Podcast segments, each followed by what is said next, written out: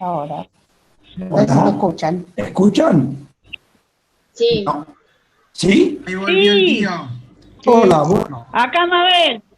Yo me olvidé dónde estaba. Quieran hacer madrija. Que No, no. Ya Nos estabas viajando. contando de Maccabi. No, no había llegado todavía al barco. Tengo 14 días de viaje, no dije. Sí, 14 días de barco. 14 días de barco. ¿Con quiénes viajábamos? Es increíble contarlo. Era una compañía italiana que tenía dos barcos grandes, Conte, Bianco, eh, Conte Biancamano y Conte Grande. Pero yo iba en uno más chico. Los marinos eran españoles habían estado en la guerra civil española, la habían perdido en manos de Franco y hacían el trabajo de marinos mercantes. Mientras nosotros les enseñamos los jovencitos de la Argentina que íbamos para allá, Aba, Marila Aba o Les Les Bar, las canciones que cantábamos nosotros, ellos nos enseñaban sus canciones. ¿Saben cuáles eran? No las recuerdo. Ellos cantaban los ejércitos del Ebro, un bla, un bla, los ejércitos del Ebro. Una noche el río cruzaron ahí, Carmela. O por ejemplo, si el hijo del perro Franco se llegará a morir, si el hijo del perro Franco se llegará a morir, cuando pases por su tumba, cuando pases por su tumba, no te olvides de escupir. Eran los que no podían volver a España pobres, porque Franco dominaba España y ellos eran republicanos. Lo cierto es que pasaron 14 días muy cómodos. ¿Dónde dormíamos? No eran camarotes de dos, tampoco de cuatro, eran camarones de 40. 40 éramos compañeros de sueños, separados los hombres de las mujeres sin duda. Bueno, un día llegamos al país. ¿Qué era Israel entonces, en 1951? Un país que tenía 600.000 habitantes que había sido la base de la creación del Estado, otros 600.000 desplazados de Europa que deambularon por Europa sin saber dónde ir y un día les preguntaron dónde ir y en la forma más ilegal llegaron a Israel. No había ni un millón y pico de habitantes. ¿Qué lo primero que nos querían enseñar? Lo primero que nos querían enseñar era que buscan Dios, concentración de las diásporas. ¿Qué es la concentración de las diásporas? El país no tenía un idioma común. Cada uno hablaba en su idioma y eso traía muchos inconvenientes porque no había un objetivo común entre las personas, no había un objetivo común en el pueblo, porque cada uno, les voy a dar un ejemplo. Si por ejemplo uno tenía una tienda y era polaco, hablaba en polaco, atendía en polaco y tomaba un empleado polaco y atendía a pero no se comunicaba con terceros. Es que no sabía ese idioma, no entraba a ese lugar. Se casaban entre sí, vivían entre sí, pero no había una unión. Y lo que quería el país es un objetivo común. Para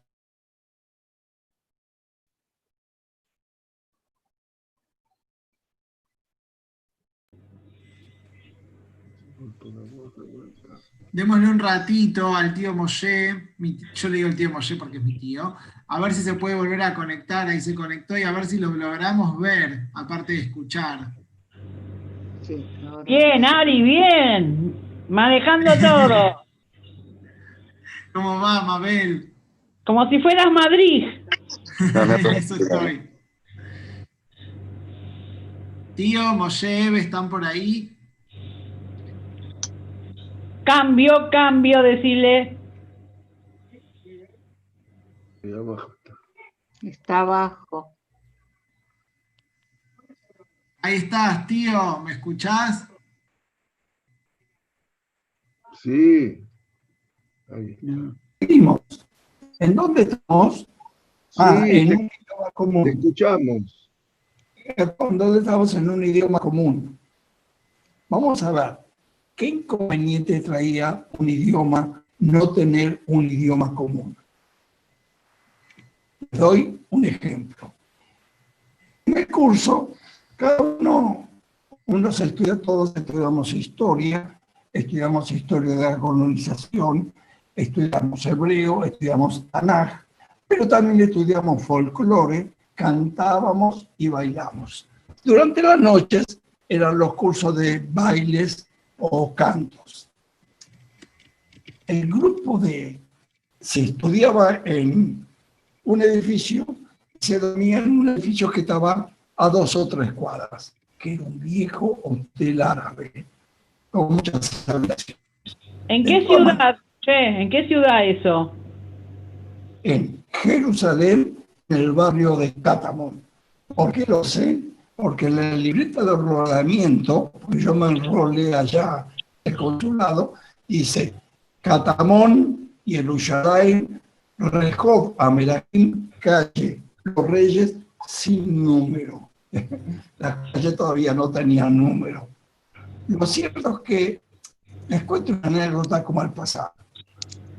La gente de la maquela del coro era tipo muy piola, porque como tenían linda voz, eh, la elevaban, digamos. Ellos venían, cada vez que venían de ensayos, venían cantando por la calle, aleluya, aleluya, aleluya. Pero particularmente, cuando llegaban a la puerta del edificio, levantaban la voz lo suficiente como para despertar a los que queríamos dormir o no queríamos escucharlos. Gritaban, aleluya. Les vamos a dar una lección, pensamos.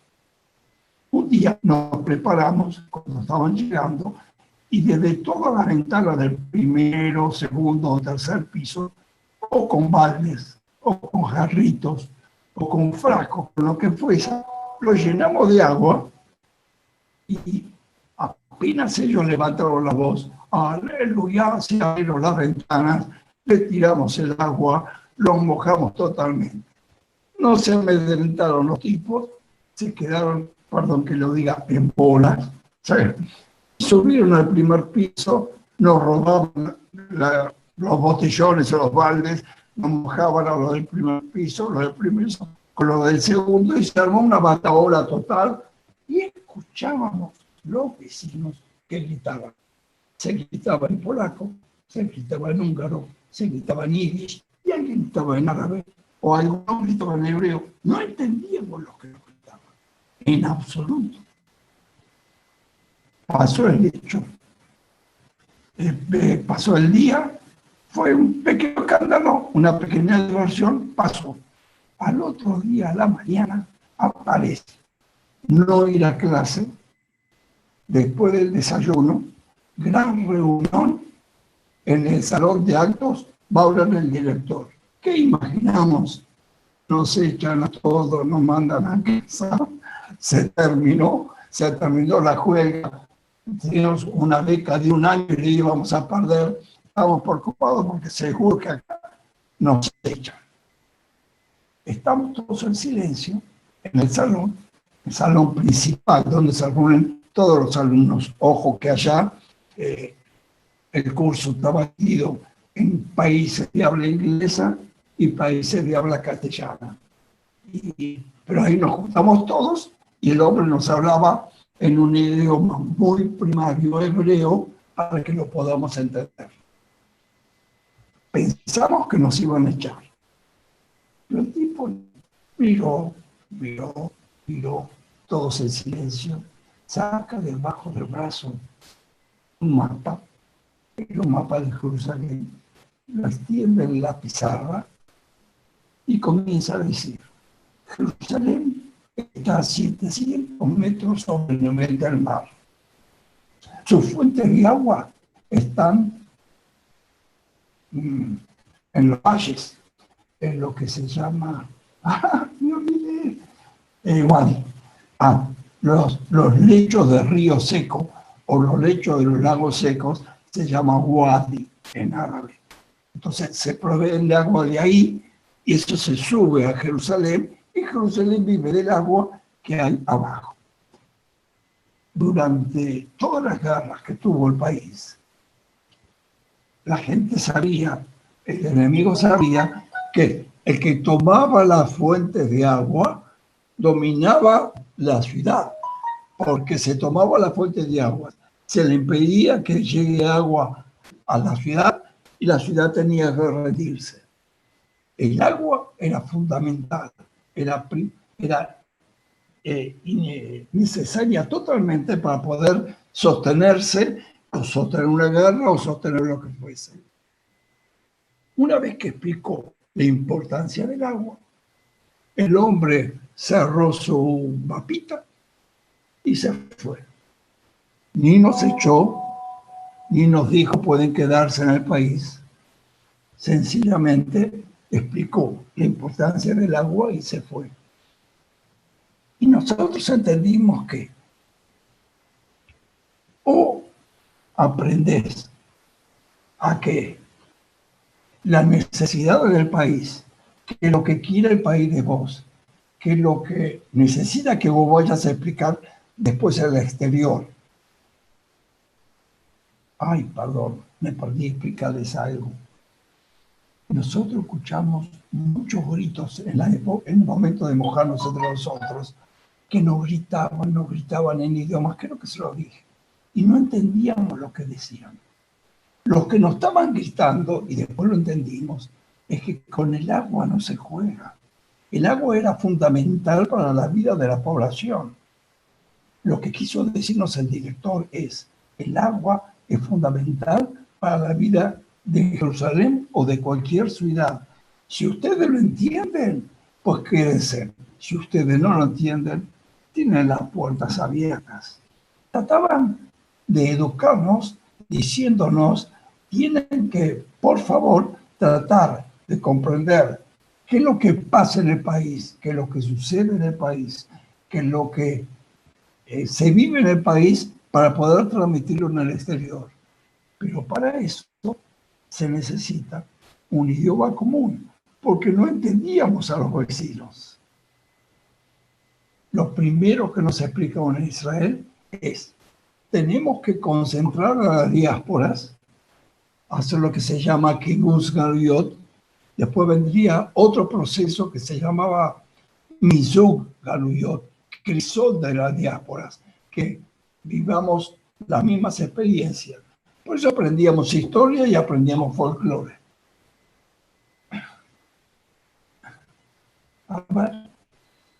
La el idioma era muy difícil porque no podíamos ni siquiera eh, comprar un falafel en la calle.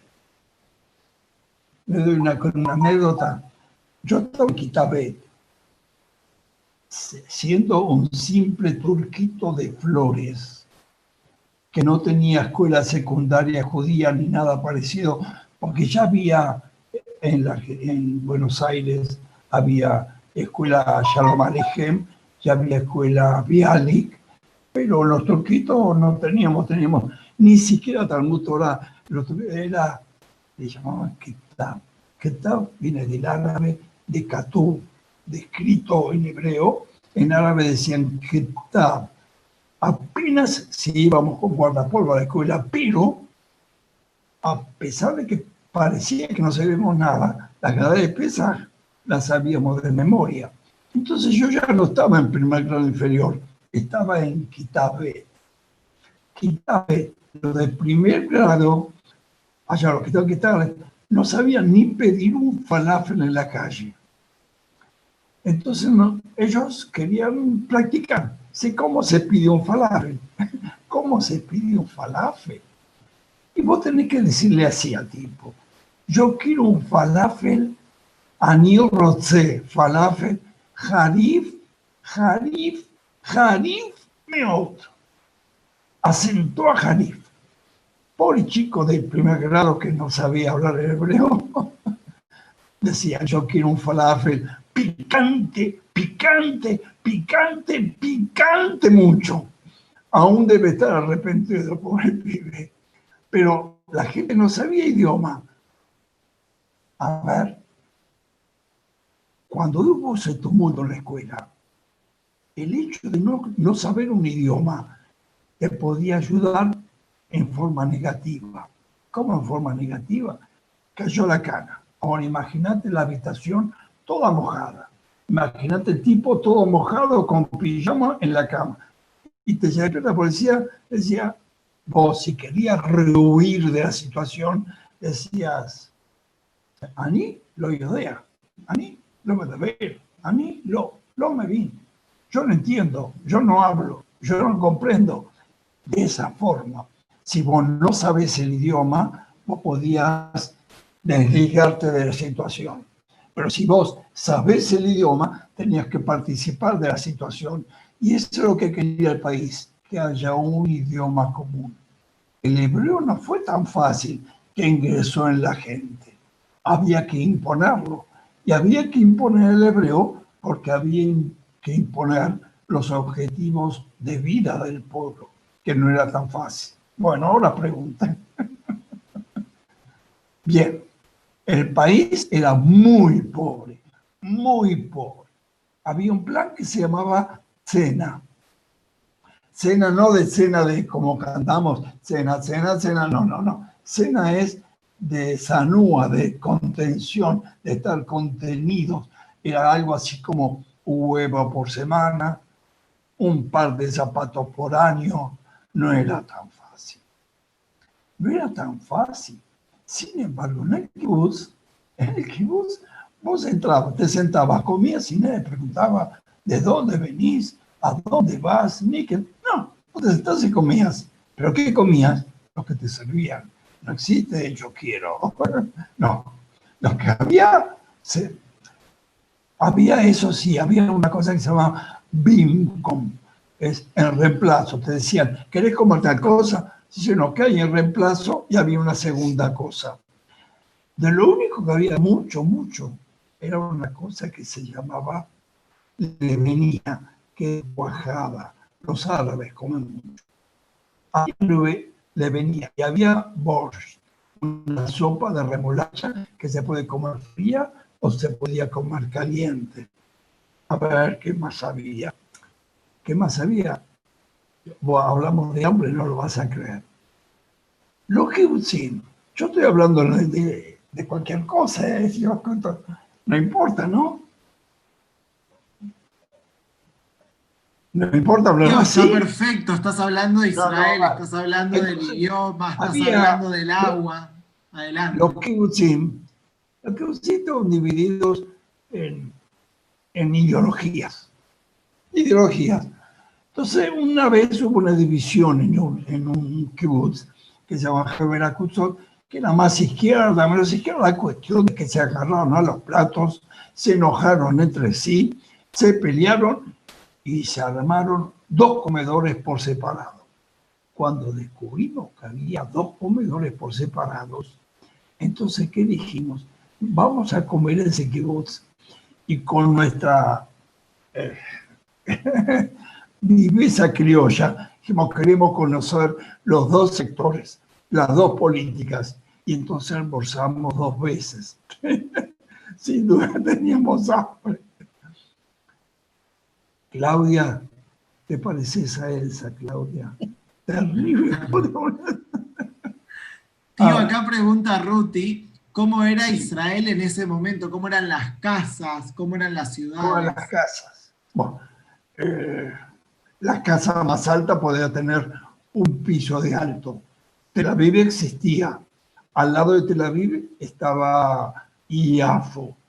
Iafo era una ciudad totalmente árabe, donde en la lavidurria de Tel Aviv, eh, a ver, había tangos en esa época, aunque no lo creas, había un tango que decía, en que Iafo Baleilote, en que Iafo Baolam, Sham Obrot Abajurote, Insfata en Sebadam, lo solo traduzco.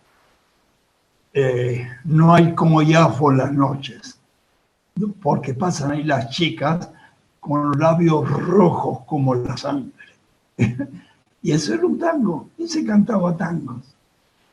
A ver, a ver ¿Alguna ¿qué, otra otro, pregunta? qué otro tango? Otro ¿Alguna tango. otra pregunta? Otra pregunta. Dale.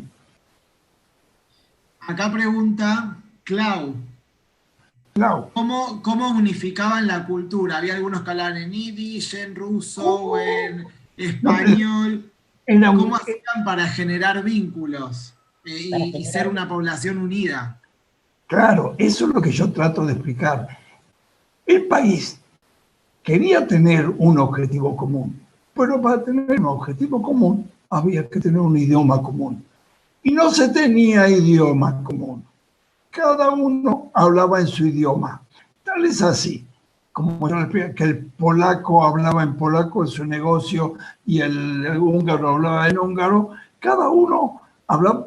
¿Y cómo se hacía para lograr que haya un idioma común? Y era un trabajo social, fundamentalmente en las escuelas y el otro lugar que seguro te acentuaban y te, y te y había crisol, crisol no sé cómo se explica crisol, se mancomunaban las comunidades, era el ejército.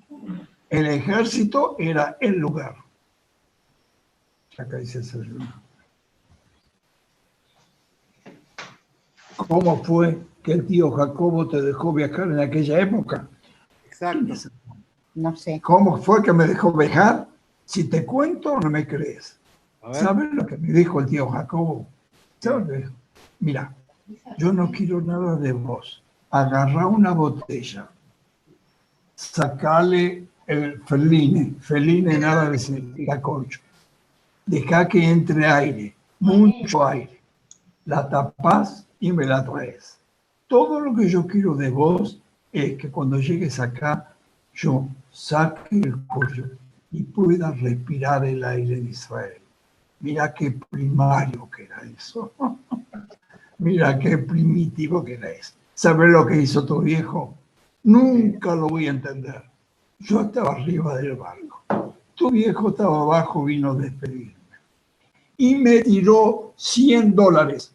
Es como se tiran 100 dólares para arriba. Pénsalo. Con una piedra, atado a una piedra. Únicamente así. Yo creo que era eso. Pero entre la persona que está abajo y la persona que está arriba, hay agua. Se podía caer y eran 100 dólares. Sí, llegaron los 100 dólares. Dale. Tu viejo me tiró 100 dólares. Y había, nosotros para poder viajar después en Europa, vendimos las sábanas, vendimos todas las cosas que teníamos para poder tener dos mangos. Me acuerdo de una cosa. Una vez fui a un banco y le llevé un papel que me dio mi viejo y me dieron plata. Era una acción.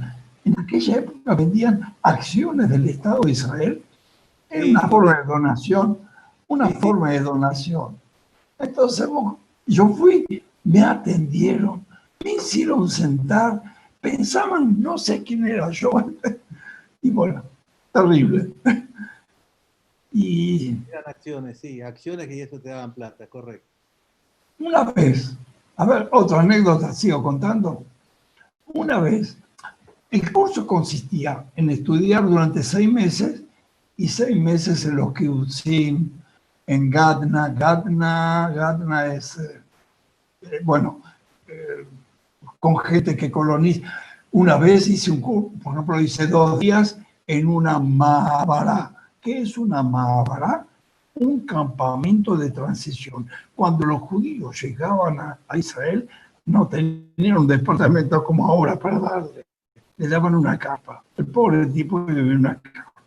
La capa vivía con su familia. Tenía dos cosas. A la derecha, un balde para hacer pis. A la izquierda, una vaca que le llevaba a tomar la leche cada mañana. Eso era todo lo que tenía. Y había- estaba lleno de Mahabarot. Y viví conviví dos días con ellos porque tenía que contar mañana en el exterior qué es convivir en Israel. No era, no era tan fácil. Pero de Israel trajimos un montón de anécdotas. Un día contaba una que creo que en el curso había un perrito. Y al perrito le decíamos, Shalom, y él no daba la pata. Los perros saben hebreo en Israel. Eso lo, lo que pregunta Claudia era lo fundamental. Si el país no adquiría un idioma en común, el país no podía progresar nunca. Y hoy el idioma se impuso, aunque hoy cada uno sigue un poquito hablando su idioma. Aún un poquito es así. Ay, yo iba a contar algo y me olvidé. Espera, que hay algo Acá ahí. pregunta, pregunta. Ale, eh, si bien contaste lo que pensaba el abuelo, el abuelo Jacobo sobre Israel, ¿qué pensaba la abuela Rebeca sobre Israel? Tu mamá. La abuela Rebeca, todo lo que hizo fue armarme un baúl. Hay esos baúles que se armaban de, que parecían de los piratas, eran como unas cajas. Y nos ponían sábanas, y nos ponían pulóveres, nos ponían todo lo que necesitaba. Era un año que íbamos a estar afuera. Y ¿Y qué dijo? ¿Sabes qué? El hecho de que me hayan elegido a mí a ir a Israel le daba cierto orgullo. Le daba cierto orgullo. Yo quiero, estaban orgullosos. Sí, era 1952. Para que tengan una idea qué significaba esa época, era más o menos así. Poquito antes, ocho, toda la familia alrededor de la radio, escuchamos la votación de la partición de Palestina. ¿Saben cómo fue? En Naciones Unidas hay una discusión. Bueno, ¿se divide Palestina, sí o no? Entonces hay votos. Entonces comienzan las elecciones, todo el mundo metiendo la cabeza adentro de la radio CENI. Primer país, Afganistán, en contra. Segundo país, Argentina, se abstiene. Argentina no estaba de acuerdo en la partición de Israel. Argentina no estaba de acuerdo en, en que haya un Estado judío. Sí Uruguay y sí Guatemala, por ejemplo. Una vez se olvida de esas cosas. A ver, apenas salimos a la calle, los chicos del barrio, y decime, che, si juegan al fútbol Argentina y Israel, vos por quién vas a... ¿Y qué a un chico no judío? ¿Por quién voy a hinchar? Yo hincho por Argentina igual, pero en el fondo, en el fondo, la Argentina cuando fue a jugar a Israel, el primer partido lo perdió. lo ganó Israel. Y yo tengo fotos de Maradona y de Messi, se las voy a mostrar un día. Los dos en el cóctel, cada uno en su momento, ¿no? Y con una equipa y rezando, pasando. Preguntarle si hay más, más preguntas. ¿Cómo? A ver si hay más preguntas. ¿Más Y hay preguntas? una, hay una pregunta, tío, en cuanto a la comunicación con tus papás en Argentina. Ah, sí, ¿Cómo era el enviarte y, y recibir Las ¿Cómo te cartas, las cartas vía aérea sí llegaban 14 días. Vía aérea sí llegaban 14 días. Era bastante bien. bastante bien. Ay, ¿Alguna otra pregunta? a ver, una vez fui a una manifestación porque estaba, eh, eh, Israel no sabía si recibir o no indemnización de Alemania. Si recibía indemnización, había gente que no quería. Ya no queremos ver Volkswagen, eran las mismas marcas de las cámaras letales. Volkswagen caminando por la calle y queríamos ver Heineken, eran, eran las marcas que ellos no podían ni ver. Pero el gobierno quería, necesitaba sí recibir. Entonces finalmente resolvieron sin recibir indemnización. Yo fui a una de esas manifestaciones en las que había, desgraciadamente era, era terrible porque la gente había quien no podía caminar, quien no tenía los pies, todos desplazados y todos eh, gritando en contra de Ben Gurión porque creía recibir. Bueno, la la gente insultaba. ¿En qué idioma se puede insultar en 1952? hebreo es un idioma sagrado, no hay malas palabras. Únicamente en árabe se puede eso. A ver, no hay niños acá, entonces todo lo que se decía así. ¡Que se mueven, Gurión! ¿Saben qué significa? Que se mo la concha de vieja. que se mueven, Gurión. Y mis amigos ashkenazí preguntan, ¿qué significa eso? Claro, los ashkenazí no sabían. Para mí era común, era, era escuchar como casa, casa. Bueno, entonces la manifestación se dirigió todo hacia la Knesset y empezaron a gritar que, que voten así o que voten allá. Vino la policía, hubo discusión, hubo bomberos, hubo- se peleó la un despelote. Yo me vuelvo allá y le escribo a mi viejo, mira lo que está pasando, están peleando por las discusiones, están diciendo que, que, que está muy mal porque tenemos que recibir plata de Alemania, bla, así. 14 días la, la carta va y llega la respuesta 14 días después. Y con esto termino, muchachos. Mi viejo me cuenta, cuando vengas, nada de eso podés contar. Vos tenés que decir que con Israel Jabrim, que todos los judíos son amigos entre sí. Y no es verdad. Con Israel no, Jabrim. Cada uno piensa como quiere. Cada dos tripos hay tres profetas. Entre cualquier tipo entra a la casa del primer ministro, le toca el timbre y le dice, mi papá era amigo de tu papá, vengo a darte un consejo.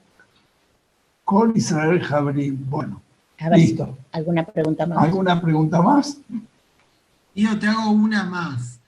En el año 52, cuando tenías 18 años, ¿te imaginabas que hoy en el 2020 iba a ser Israel lo que es?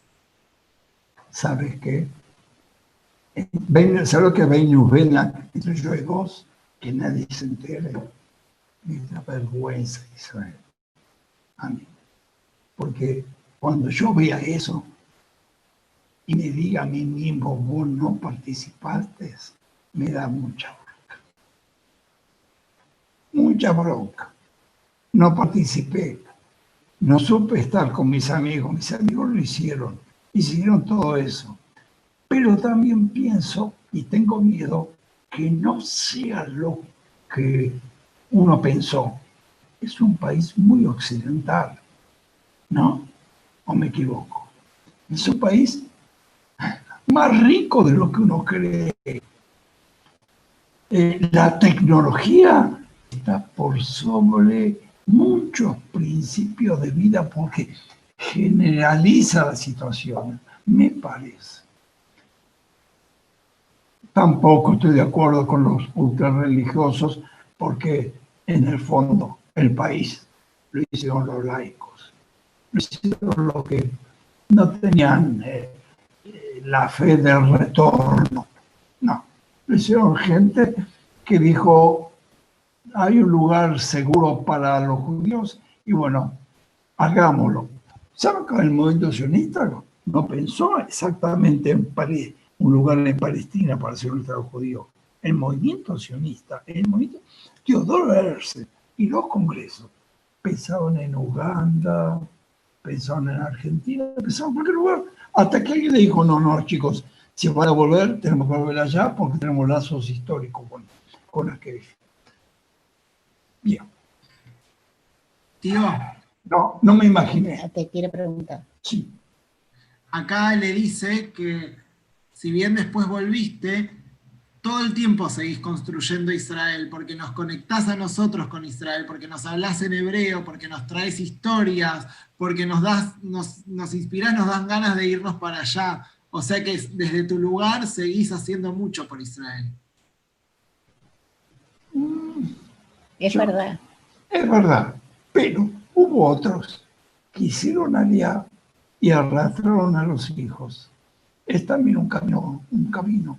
Yo no tomé ese porque uno está enraizado de alguna manera.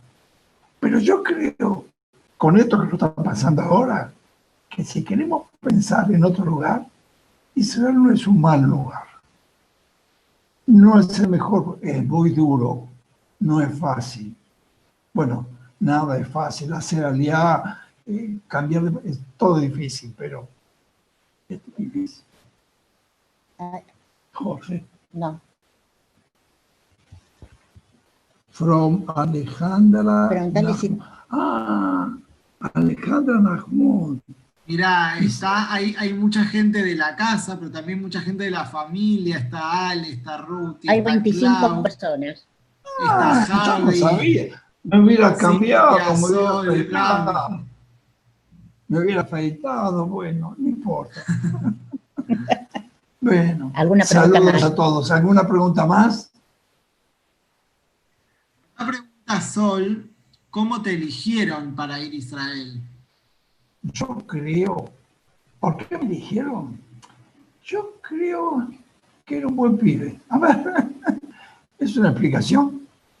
Yo creo que era particularmente ingenuo, no estaba arrastrado por ningún sector ideológico. Ojo, el país está, este, el judaísmo está muy politizado en aquella época también. Y más bien en la comunidad judía sefaradí buscarían a alguien que no sea extremadamente izquierda, por ejemplo, porque ahí no encajaría. Pero me dijeron, igual no lo decepcioné del todo. No lo decepcioné del todo. Mira, tío, acá tenés comentarios, que, gente que te quiere mucho, sos un grande, gracias por contarnos tanta historia. Y como última, última pregunta, acá Ruti dice, eh, ¿cuál es el recuerdo más importante de tu estadía en Israel? ¿Cuál es el recuerdo más importante? Le dije, no, es muy difícil eso. El recuerdo más importante, yo creo que cuando me estaba yendo lloré. Yo creo que es eso. Perdona. Chao, chao. Gracias, tío, gracias, tranquilo, estamos con vos y Bueno, estamos gracias. conectados con Israel. Te queremos un montón y, y gracias a vos, hoy eh, nos conectamos con Israel y con un montón de cosas lindas que vos nos traés y nos acercás a la familia. Muchas gracias. Chao, Queremos chao, un chao, montón. chao. Che, todo, a Coltov, a Coltov, a Coltov. Todo para bien. Todo para bien, alcohol todo, Gracias. gracias, tío, lo máximo. Te Chao, queremos chao. mucho, mucho. Gracias por todos estos minutos. Gracias, gracias. Chao. El que quiera decirle algo.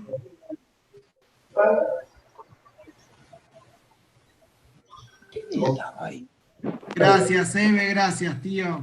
Nos queremos mucho. Gracias, gracias. Muchas gracias. Gracias. Gracias, Hasta pronto. Lindo, lindo siempre escucharlo. Escucha que están hablando. Gracias, gracias. Gracias, tío. Muy lindo todo. Bueno. Gracias, gracias. Sos un genio, tío. Sos un genio. Tía Eve y tío Moshe son unos genios. ¿Quién habla? ¿Quién habla? Alejandra. Porque no, Hola, querida, ¿cómo estás? no, no estoy viendo, por eso. ¿Cómo están? Los Ah, queremos mucho, mucho. Yo también. A tu hermana menor, saluda a la que nos saludó. A tu hermana menor. Bueno, le voy a decir, le voy a decir. Le voy a decir a Silvana. Sí, Sil-. Silvana nos llamó por el Día de los Abuelos. ¡Ah, qué lindo! ¡Qué lindo! Bueno, les mando un beso grande. Gracias, gracias. Gracias. muchas gracias. Nos identificamos mucho. ¿Y otra quién es? Ella es Javiva, fue mi morá en el secundario. Con ella aprendí Ah. hebreo. Ah, con ella aprendió hebreo. sí. Hola. Saluda. quería contarle, Moshe, quería decirle que lo que escuché, las historias que acabo de escuchar de su boca, las vivieron mis padres en la misma época. Ah, sí, ¿dónde? ¿Dónde? ¿Dónde estaba tu ¿Qué, qué apellido sos? Yo soy Abecasis, Abecasis, de la- Shem Sefaradí. de la Nuara Tzioní. Entonces, mi- Anó Aracioni, iban al kibuz, al kibuz, me olvidé, eh, eh, no, empezaron en Nitzanim y siguieron en en Tem. Nizaní. Anó Aracioni, eh, perdón, ¿qué edad tienen tus padres hoy? Eh, ya no tienen. Ya Ya no hoy tienen. tendrían 90. Hoy tendrían 90. Hoy tendrían 90, porque yo conocí una chica que se llama Malka Schnoll, Malka Schnoll, yo y escuché, tocaba el acordeón. pará, yo escuché, yo escuché de Malka Schnoll, pero no sé, relatos de mi Ah, mamá. Tocaba el acordeón. Guau, guau. Olvidé. Habla en hebreo. Ella le טוב, את יכולה לדבר עברית איתי, אה? בבקשה, כן, כן, כן. אני אני שמעתי, זוכר אמר- את השפה. איפה למדת? אני למדתי פה בארגנטינה, אבל מפי ההורים? שלי. פה בבית ספר רמב"ם, בית ספר ויצמן, אה, רמב"ם, בוא, סוף. כן, זה היה ארמון התרבות. אה, טוב. כן. לא, לא, אני, כאן לא היה בית ספר אה, אצל הספרדים. תלמוד תורה קטנצ'יק ברחוב אבשנה נחקה. אתה יודע שהמורה, ה- הרב אה, אנג'ל, ממימונידס, אחר, בטח. לא, בטח. אבל הוא, הוא לא קיבל אותי בבית ספר מימונידס, כי האימא שלי הייתה אשכנזייה. אשכנזייה, הם הם muy grave, muy grave. אשתי גם אשכנזייה, אבל כל כך טובה, כל כך טובה, שנראית ספרדית. כן. אז סוף סוף הלכתי לבית ספר, לבית ספר ויצמן, כי הוא לא, הוא לא רצה ש... הוא, הוא אמר שאנחנו בית הערובת. él decía que eso era matrimonio mixto. Corta. זאת Quiero, quiero hacer una pregunta. Tío, ¿qué fue lo primero? ¿Qué fue lo primero que hiciste? Bajaste del barco.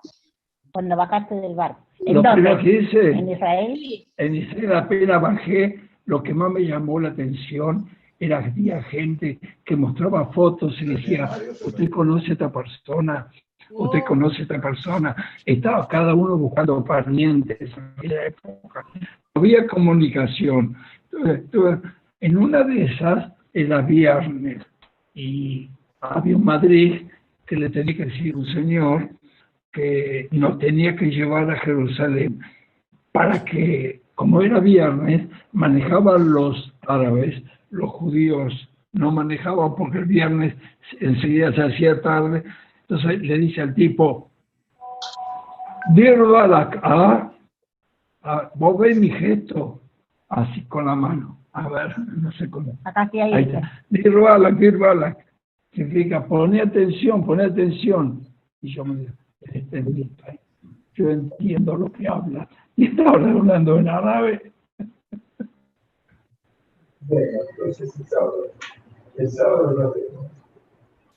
Bueno, Muchas gracias, tío.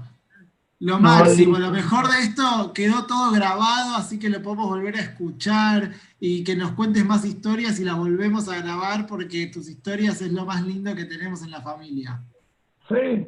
Bueno, hay algunas que son difíciles de contar.